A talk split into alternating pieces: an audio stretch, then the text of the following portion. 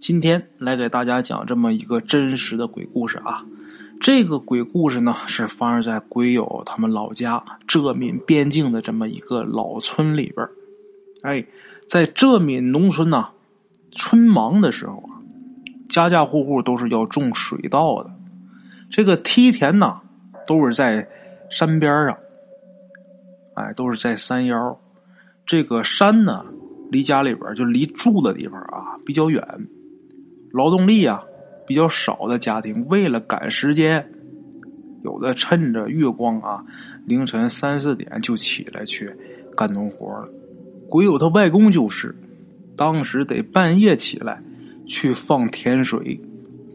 有这么一次啊，趁着月光，鬼友他外公啊走到自个儿家这个田边上的时候，隐隐约约的就看见对面这个山路边上有一群人，看那架势，估摸着能有。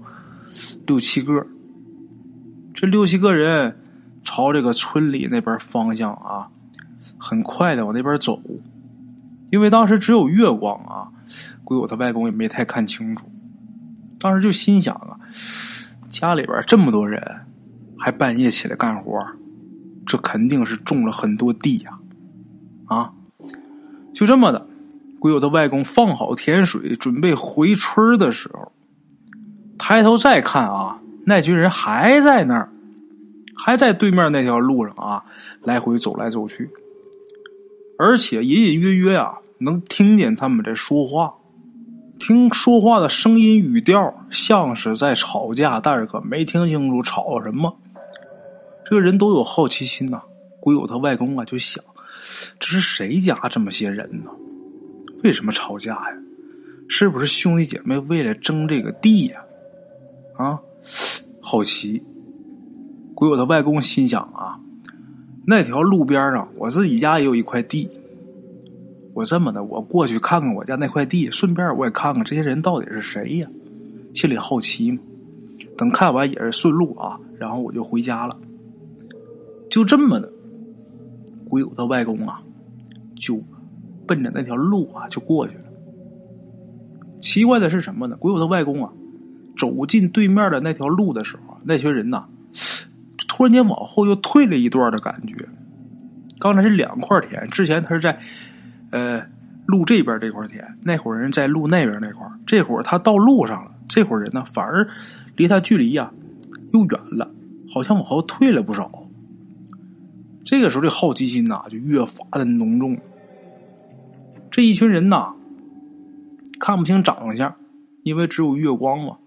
说话这个高一声低一声的，像是吵架。这到底是谁呀？想走近看看，看看究竟是什么人呢？结果等鬼友他外公啊，到了这个路对面自己家那块田的时候，这群人居然跑到他之前过来的那边去了。还是那几个人，六七个人，叽里咕噜的，也听不见说什么。两片梯田之间。隔着一条小溪，小路倒是挺多的，但是这几个人是怎么过去的？我怎么就一错神他怎么就跑我刚才我待那地儿去了？这个时候，其实鬼友的外公已经隐隐约约的感觉到不对劲儿了。本来说想到这边看一下自己家地啊，自己家地也没看，低着头啊，就一口气的往村里边走，就觉得有点不对啊，就没敢再。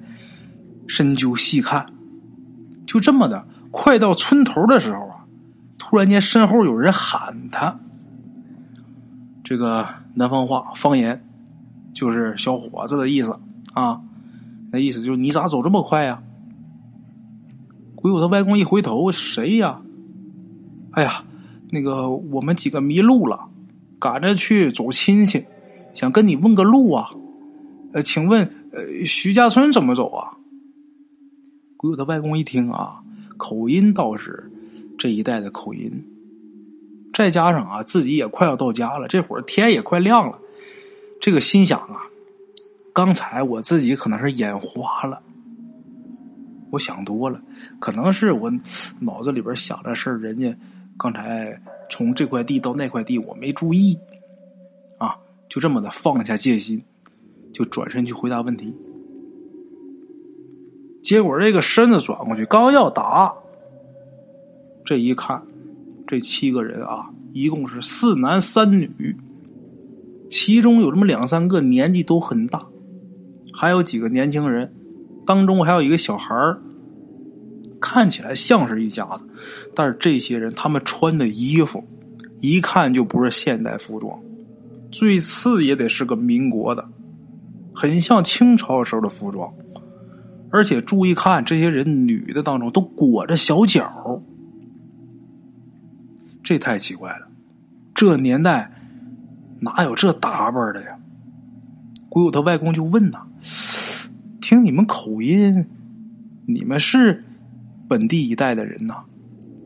你们刚才说要去哪儿啊？”这么一问，其中有个老太太就哭了，一边哭一边说：“哎呀，小伙子。”我们走了几夜了呀，就是找不着路啊。那山路啊，我们过不去呀。这时候，鬼友他外公就心想：怎么能过不去呢？但是啊，这个疑问也就是一闪而过，他也没问。然后他就说呀：“呃，那个徐家村是吧？那就我们隔壁村啊。你们几个是打哪儿过来的呀？这是要干嘛？去徐家村是？”赶着去参加红白喜事啊！话音刚落，对面其中一个老头就说：“哦，是啊，呃，喜事啊，要不然能这么着急吗？那个我们是从大井坑那边赶过来的，呃，到你们这村啊，那山那地方啊，我们就迷路了，眼看呢就要错过这喜事时辰了。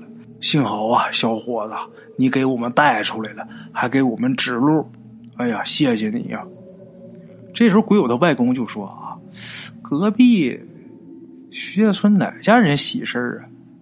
他就问这老头：“呃，谁家有喜事啊？”这老头就回答：“呃，那个呃，刘老柱家。”这鬼友的外公一听啊，我倒是没听说过这个人啊。那得了吧，那你赶赶紧赶路吧。就这么说着话，这几个人趁着月光啊，就走了。鬼友他外公啊，该回家回家呀。等到家呀，这天都要亮了。这时候家里人呢，也都已经起来生火做饭了。这时候鬼友他外公就问他爸，就说：“那个大井坑是哪儿啊？”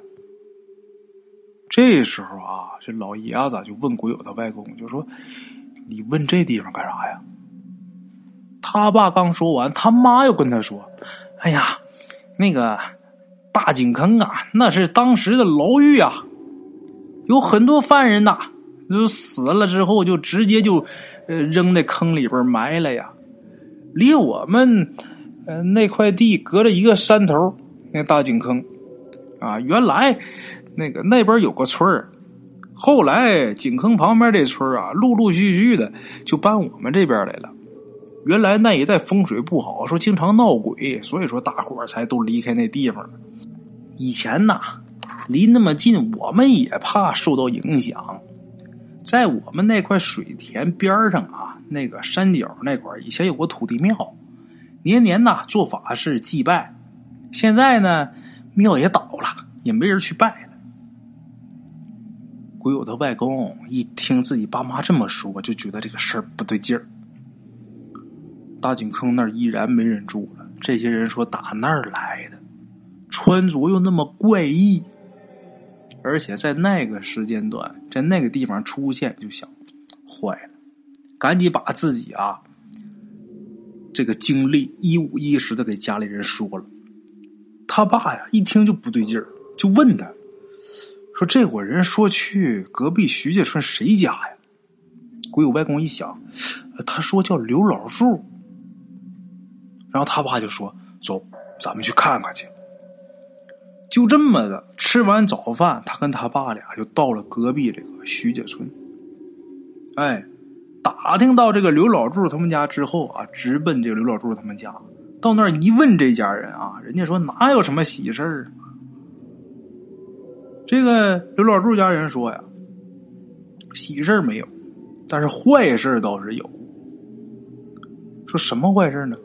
哎呀，我们家老母猪啊，生了十几个猪羔子，生了十几个猪崽儿。可是，一出生就死了七个呀，仨母的，四个公的呀。你说这要没死的话，我得多卖多少钱呢？鬼友外公他爹一想，坏了呀，这是想要投胎没赶上时辰呢。这几个魂儿现在肯定还在这家。